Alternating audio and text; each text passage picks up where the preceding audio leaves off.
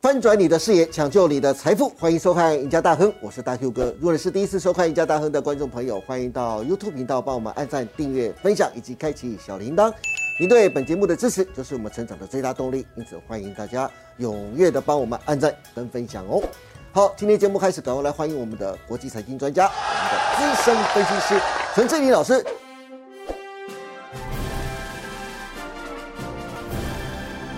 金老师，新年好！新年好，大 Q 哥你好，是各位观众朋友大家好。是，哎，这老师，今年是年初九开红盘的第一天，对我们赶快来，还是要跟大家来拜个年。嗯，好，那那志林老师祝福这个我们金融库的这个忠实观众身体健康，好，那今年呢都能够前途光明。好，那大 Q 也祝大家宏图大展，手中的股票档档都是兔超鸡。好，金老师，今年对是兔年开红盘的第一个交易日啊是，那投资人最关心的就是。今年的兔年大盘会怎么走？对去年的指数从年头啊跌到年尾啊，是就像是虎落平阳一样。对那今年大盘的走势会是动如脱兔，还是兔死狐悲？对 投资人操作应该是要守株待兔呢，还是要见兔放鹰呢？对对于今年大盘行情的规划，你有什么样的建议呢？哇，大 Q 哥真 用心啊，想了这么多这么多的兔的 梗哦，哇是真是非常的用心，对好不好？好那这个行情的话，开红盘紧接就是二月份了嘛，对那我们就会从二月份呢，哈，紧接着就是这个全球央行的这个利率决策的哎一对个没错密集的时间点，是那我们今天会从这个角度呢，来跟大家做个分享，同时也跟大家报告一下，就是过去十年哈、哦，制作单位这边帮大家整理的哈、哦，就是过去十年开红盘的表现是跟开红盘可能隔一周甚至一个月后的表现呢，其实我们可以从统计数据方面来看一下。对，就算开红盘当天可能是跌的，因为毕竟时间很长嘛，涨是涨跌是很难去预测的。对但是大家可以看得到，就是说在开红盘之后的五天呢，上涨的几率大概是百分之七十。七成对，那如果你再把它拉长到一个月来看的话，大概上涨的几率大概来到了八成左右。八成左右而且哇这边是有个很特殊的现象，是就是制作单位帮大家统计的。平均的涨幅，对哎、好像越沉越香 耶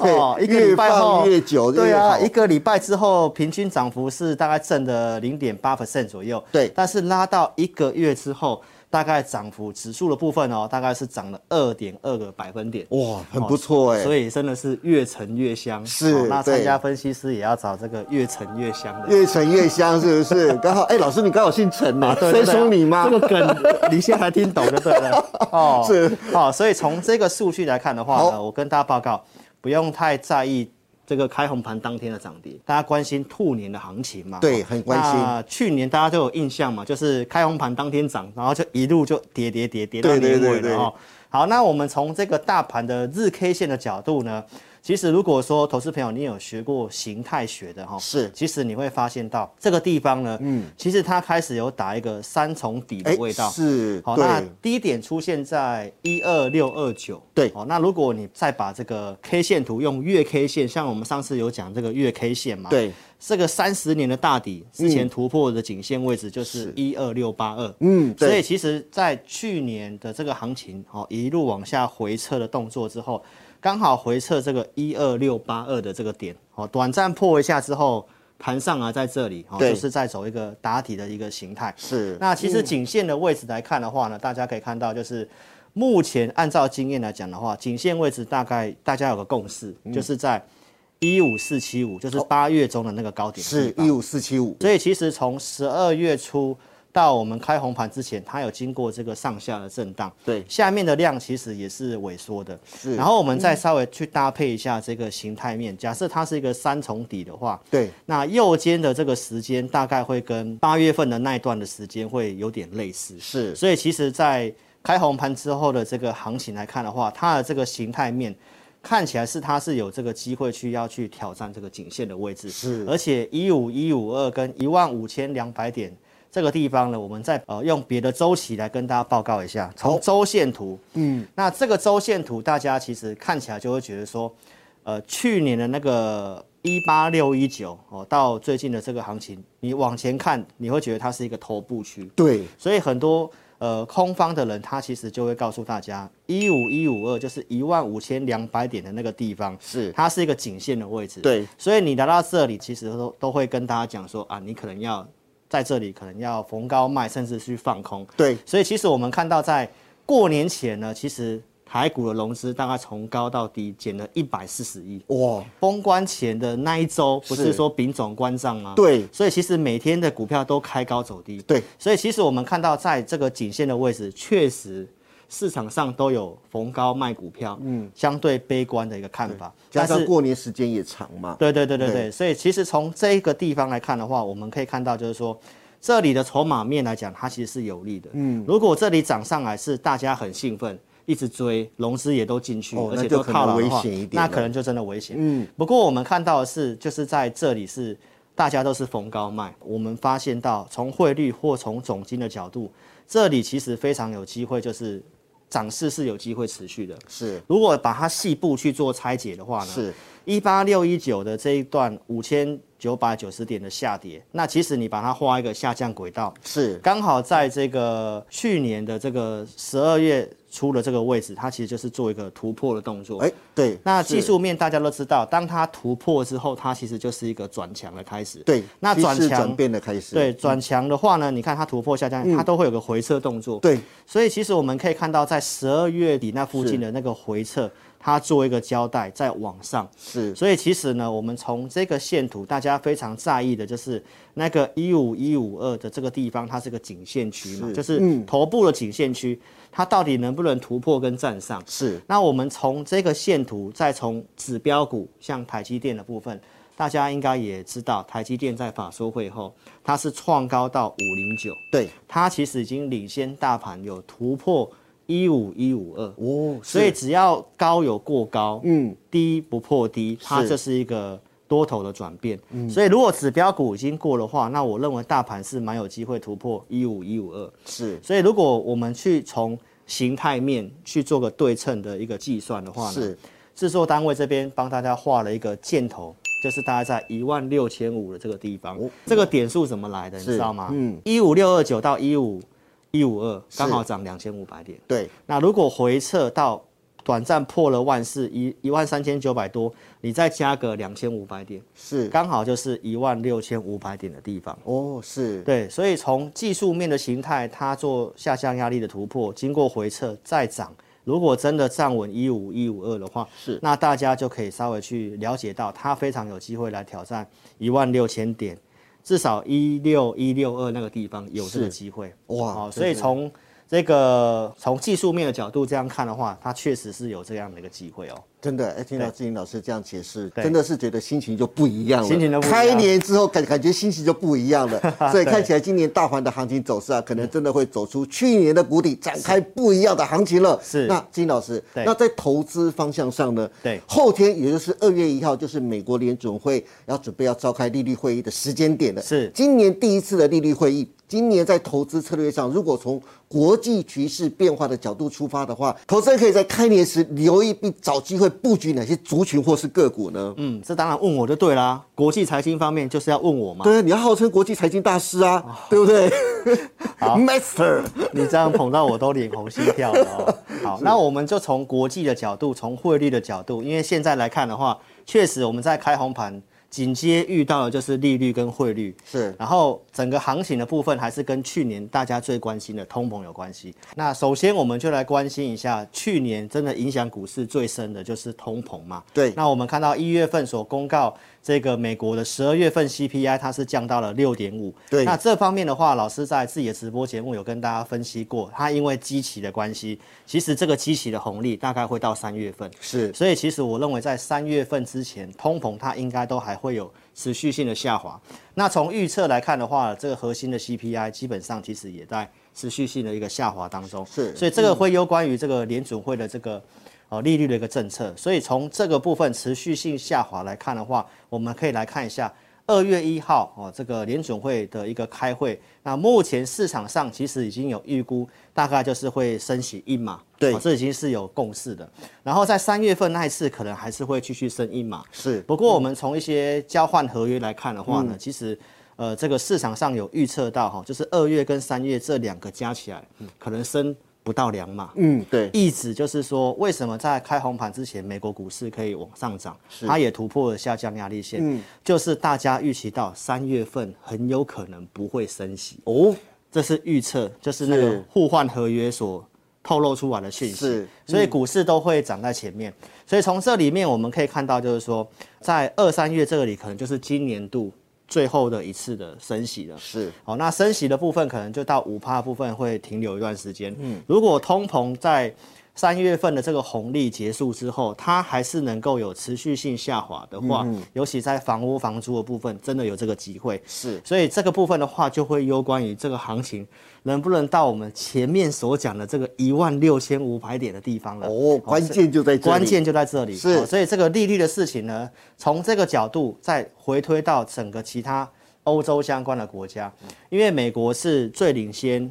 激进升息的嘛，我们看对这个图表就知道，是去年从六月到十一月哈，连续升三码四次，对这已经是创纪录的一个升息了。真的，那欧洲方面其实落后蛮多的，所以从欧洲央行还是会继续的，大概预估会升息两码。英国、瑞士这边也是会继续的做一个升息动作，他们其实离联准会的大概接近五帕利率还有一段的路对路要走，是所以。欧洲跟这个其他的国家升息的话，这个会压抑美元的涨势。是，所以如果美元持续性的稍微偏弱的话，这对于股市是非常有利的。然后我们再回来看一下我们亚洲的国家，比如说像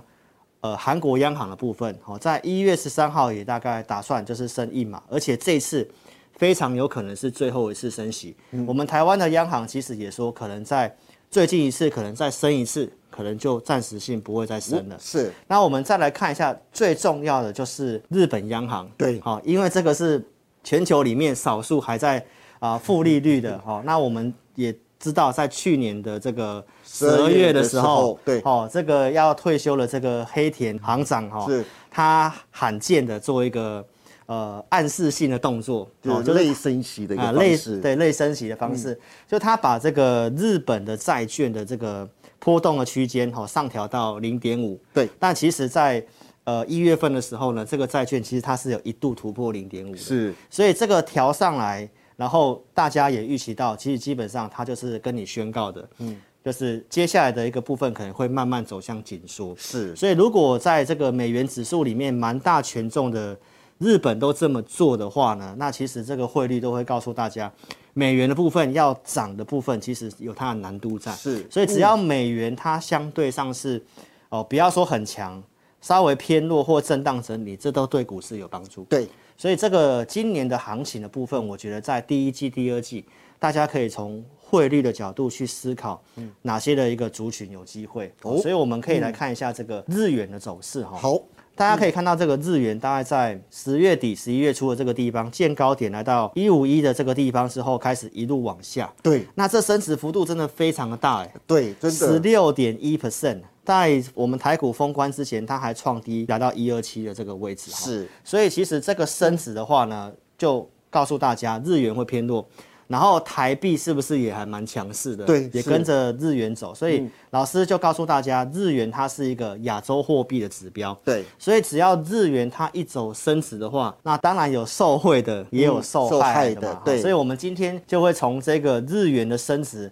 来跟投资朋友探讨一些哦有机会的一个族群。我们先从受惠最大的来开始，好不好？好，嗯，那我们看一下这个受惠的部分呢，其实跟日本竞争的第一个当然就大家熟知的就是这个工具机嘛，，对，工具机，因为日元之前的贬值，台湾的工具机真的跌蛮惨的。是好，那现在因为日元升值之后，而且这升的幅度比我们的这个台币还要多，对嗯好，所以这个工具机的这个整个竞争力跟报价来讲的话，就会变得蛮有竞争力的。所以我们从这个工具机的股票来看的话呢，我们看到这个亚德克 KY 这个千元指标股，它其实领先大盘突破了一五一五二的位置，对没错好因为前面是九八九嘛，对它有一度来到一零一零的这个位置。好，那我们从筹码面来看的话，其实你也可以看到。它的这个外资跟投信其实都是悄悄的在做一个买进的动作，嗯对而且整理是量缩，而且又在出量过高，是它是一个多方形态的一个架构。嗯，再来看一下另外一档就是比较小型的，像龙蛇科的部分，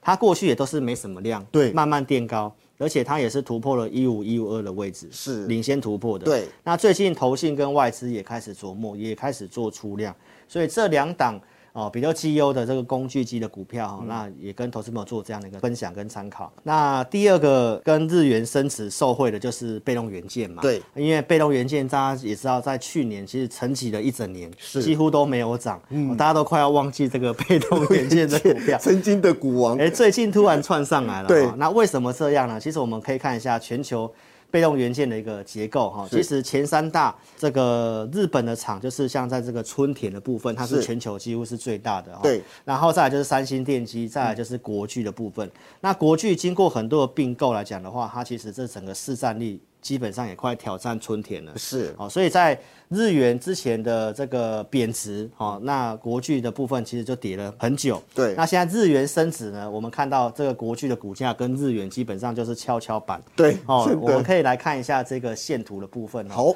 来国巨来看的话呢，其实一样，在这里你要找领先比大盘强势的股票。是好，那你可以看一下国巨的这个低点起涨的位置，刚好是日元起跌 的位置。真的好，然后这个大盘它还没有过一五一五二，对但是国巨在这个封关前，其实它已经先创高呃一五一五二的嗯这个大盘的相对位置。对，那从筹码面来看的话，其实投信也是慢慢的在做买进，哦对好然后外资也是做买进，是那加上这个国巨，它有这个并购其他公司的这个营收的认列，它其实对也已经告诉你了哈，就是在今年它会开始认列这个营收。那去年都很差，基期就变低了。是，加上又认列这个呃并购公司的营收，可能哇这个数字你可能会这个看到年增率就变得比较大了。对，那很多投资朋友就会把它认为就是成长股的方是嗯式，那这个就会有一些题材可以去做一个发酵这样子。是好，所以从量价结构，它有先过这个一五一五二点，然后下面的成交量大家也看到，它也是价涨。量升整理之后量缩，在封关之前哈，外资投信开始又进场买，而且也是出量，量也比前面高，所以它也是一个标标准准的多方的一个量价结构。是再来，我们看老二的这个华新科，好，华新科的股价虽然就没有这个国巨的强势，哦对好但是从筹码面来看的话，也是外资投信也开始有做布局，嗯，那这个都是亦步亦趋的概念，对只要国巨它继续的这样涨，那其实我们也发现到有越来越多的被动元件哈、开始就有转强的味道，是除了像华新科啊，或者是我们看到这个新情的这个股票，它其实嗯对也是。哦，都是开始有出现整理转强的一个味道哈、是所以这第二个受惠的就是被动元件。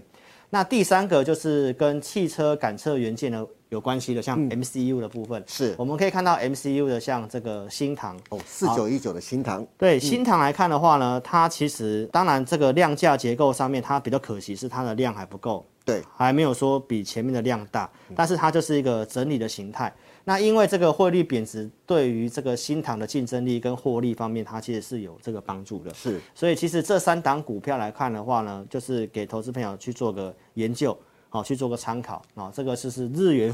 升值的受惠股。是，嗯大家可以多多参考。这是志林老师在开红盘今天来呃介绍大家的三个产业五档的非常的好的绩优股，给大家来做参考了。是好的，今天非常谢谢志林老师跟我们分享这么多关于新春开红盘之后，未来一个月上涨几率高达七成以上。志林老师还特别从大盘的技术线型佐证。分析金兔年啊，大盘还会持续反弹。至于选股方面，志林老师从全球大升息的角度锁定日元升值，台湾有三大最受惠的产业，分别是工具机、被动元件和汽车感测元件。至于相关的受惠股，志林老师也做了详尽的分析，希望对大家的操作都能有所帮助。最后，如果大家想知道今年更详细且完整的行情跟规划，甚至到底该买哪些个股的，欢迎大家都能锁定陈建林老师每周二四下午 live 直播的《志在必得》，以及每周六晚上八点半直播的《前进大趋势盘后解盘》节目。当然，更重要的，欢迎大家都能踊跃下载陈志林分析师 APP。我们再请志林老师来说明一下您独立开发专业的理财系统。好，那这个忠实观众，如果你还没有下载老师 APP 的，欢迎你可以在影片下方哦有这个连接，可以点选下载我的 APP。那老师的 APP 呢，不定期都会发表一些文章，哦，就是呃可以及时性的给你做一些操作上的一个提醒。是那也欢迎你可以来体验我们的这个养成方案，哦，来认多认识志玲老师。养成方案我们在每天的中午时间，哦，会发一则独家数据的盘势解析给你。然后每周也会有做这个精选股，一个月还会有一场的互动教学哦，所以养成方案相对上蛮适合小资族，然后在股市上面哦可以享有合格合法分析师的一个服务哦，所以欢迎大家都可以踊跃的下载哦。是的，有兴趣的节目下方有相关的连接网址，欢迎大家踊跃的查询跟加入哦。是那今天也谢谢大家收看我们赢家大亨，别忘记每周一到周四下午的五点半，我们再见喽，拜拜。拜拜，祝您大赚！